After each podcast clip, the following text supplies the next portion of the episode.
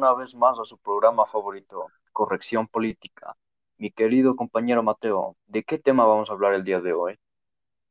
Hoy quiero tocar el tema sobre el poder que tiene la política exterior en los países, ya que escuchando mucho sobre este tema de la política exterior alrededor de todo el mundo. Emilio, ¿me puedes ayudar con una pequeña explicación para los oyentes que no manejan esos términos como es la política? Claro, consideramos muy importante contextualizar este término para explicar el tema del día de hoy posteriormente, pues la política exterior es el conjunto de decisiones y acciones de cierto gobierno en sus relaciones con otros países u organismos a nivel internacional. Normalmente se da con el objetivo de definir, promover, desarrollar y defender intereses que están de por medio. ¿Tú qué sabes de esto del intervencionismo extranjero como parte de la política exterior?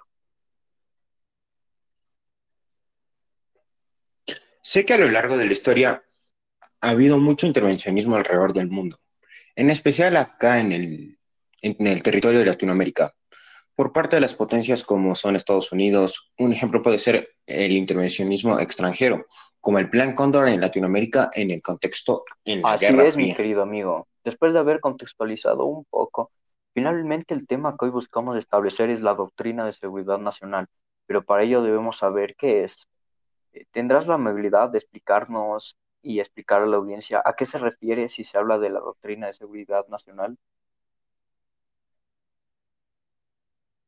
Bueno, pues la doctrina de seguridad nacional no es nada más ni menos que una ideología propagada por Estados Unidos durante la Guerra Fría, que consistía en defender su territorio de influencia frente al riesgo de propagación de pensamiento comunista o de otro tipo de... Efectivamente, mis queridos espectadores. Para entender mejor de qué se trató, es importante entender su origen y relevancia. Esto se puede comprender a través del miedo al comunismo que surgió a partir de los acontecimientos de la Revolución cubana en mediados de 1959, cuando el gobierno norteamericano empezó a temerle este tipo de explosiones sociales y a su expansión en el resto de la región, por lo que decidió brindar más apoyo al ejército de los países y de esta manera contener las revoluciones. También hay que considerar otros factores, como por ejemplo sería la amenaza roja. Esto se basa en la influencia de la URSS en los países del tercer mundo, que era notable, ya que su revolución de octubre había sido un ejemplo para muchas naciones que deseaban liberarse de su pasado colonial o, imperial. También tenemos el patio trasero estadounidense, entre comillas. Esto quiere decir que desde el siglo XIX eh, existía la doctrina Monroe, en la que Estados Unidos se otorgaba el derecho de intervenir en América Latina en nombre de la libertad. Esto significaba que consideraba América Latina como su patio trasero y se le hizo imperioso conservar allí el orden político y económico a toda costa. La aparición, la aparición, de guerrillas comunistas en América Latina fue siempre un territorio susceptible al llamado de la izquierda revolucionaria, como ocurrió en Cuba y luego en múltiples países eh, aquí en Latinoamérica, sobre todo en Nicaragua, El Salvador o incluso Colombia, donde fuerzas estadounidenses intervinieron militarmente para impedir que los insurgentes tuvieran éxito, con sus famosos contras. La necesidad de defenderse sus intereses imperiales en los países latinoamericanos había amplia presencia de empresas transnacionales estadounidenses y existía una amenaza que, como en Cuba, estas fueron expropiadas y afectadas de la economía norteamericana. Una vez sabiendo estos factores, podemos decir que el objetivo de la DSN, que es sus siglas, que significa Doctrina de Seguridad Nacional, era básicamente combatir ideologías, movimientos u organizaciones que favorecían al comunismo. Sí, efectivamente, ¿escucharon eso? Revolución cubana.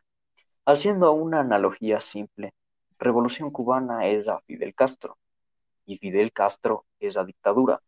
Este último término es crucial, ya que es la llave que abrió esta puerta llamada DSN. Así es, amigos, las tensiones de la Guerra Fría se hicieron sentir en mayor medida en América hacia los años 70-80, es decir, por el siglo XX, debido a que se encontraban en la expectativa de generar un mayor progreso económico interno y la presión ideológica de los bloques mundiales de poder.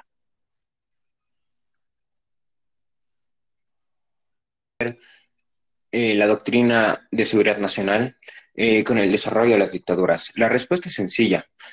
pues sabemos que el discurso anticomunista de la Guerra Fría permitió que el surgimiento de dictaduras militares por toda la región desde 1950 en países como Guatemala, Paraguay, Brasil, Perú, Argentina, Uruguay y Chile. Eh, estos gobiernos contaron con el apoyo de, de Estados Unidos de América, que incluso participó en el golpe de Estado de Salvador Allende, ejecutado por, el, por Augusto Pinochet en Chile en 1973 que es considerado una de, los de las mayores dictaduras del siglo XX. Así implantó la doctrina de seguridad nacional. Oh, wow, wow, qué locura, cuántas dictaduras en cuántos países.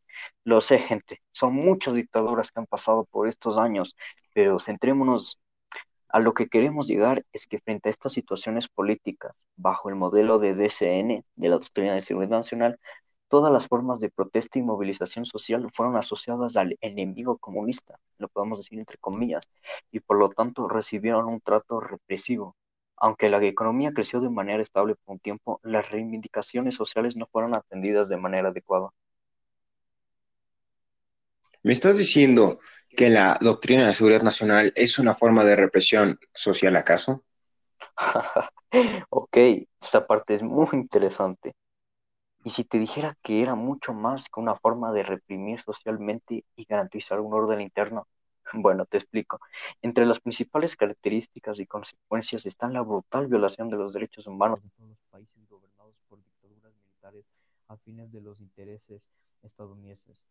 Ocurrieron desapariciones masivas de ciudadanos, torturas, secuestros, robos de propiedad privada y otra lista de atrocidades que ha dejado una herida profunda en la conciencia latinoamericana y una deuda histórica por pagar.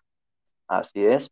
Además, con el recuerdo de estas intervenciones se propagó un profundo sentimiento antiestadounidense en un sector de sus poblaciones.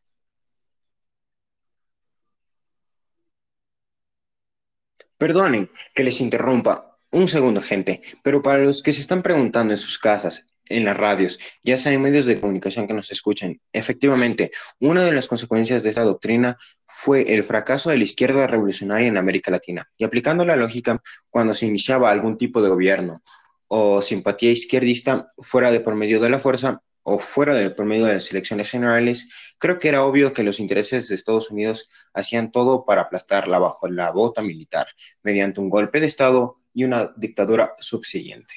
En fin, hablamos de gobierno o de cualquier tipo de simpatía de izquierda, creo que ya sabes eh, lo que voy a decir. Me agarraste en curva, la verdad es que tengo la idea en la punta de mi boca, pero no quiero quedar mal si me equivoco, así que continúa.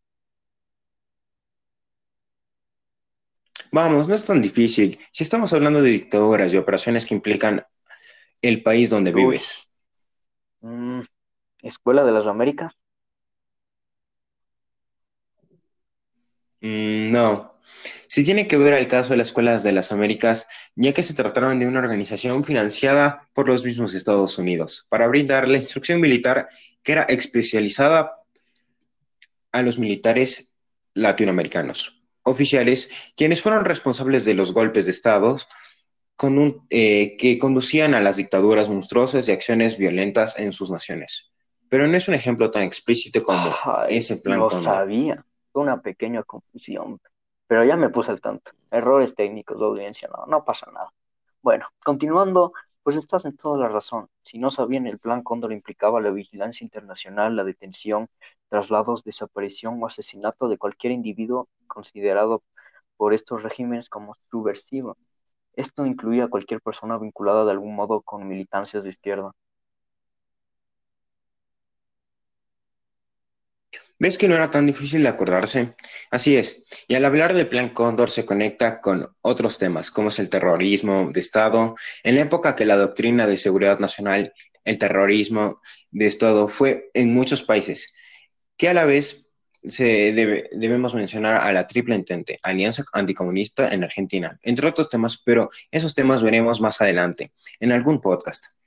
El día de hoy, la doctrina de seguridad nacional, gente, eh, debemos tomar tranquilidad y continuemos con el tema. Uy, Alianza Anticomunista Argentina, no, no, no, no. Vaya que son muchos temas que se pueden tocar, pero para no perder la costumbre en cuanto a tiempo, tú sabes más o menos cómo manejamos eso y que no se aburran nuestros oyentes. ¿Te parece si damos una conclusión final sobre la doc- doctrina de seguridad nacional? Me parece una decisión acertada, mi querido compañero. Para finalizar, todos se preguntarán cuándo finalizó esta doctrina. Pues era de esperarse el fin de la Guerra Fría. Supuso la superación de las necesidades que impulsaban la doctrina. Sin embargo, eh, formó parte de la ideología imperante en muchas fuerzas armadas latinoamericanas hacia finales del siglo XX, incluso luego de recuperar las democracias. Finalmente, esto supuso una dificultad adicional para los pueblos latinoamericanos y a la hora de decidir sus destinos de cara al nuevo En fin, eso es todo, mi queridísima gente. Un placer compartir otro suceso político con ustedes, esta vez la DSN. Gracias por escucharnos con paciencia una vez más. No olviden seguirnos en nuestras redes sociales y comentarnos qué tema quieren ver en el siguiente podcast. Sin más que decir, le esperamos en la próxima emisión.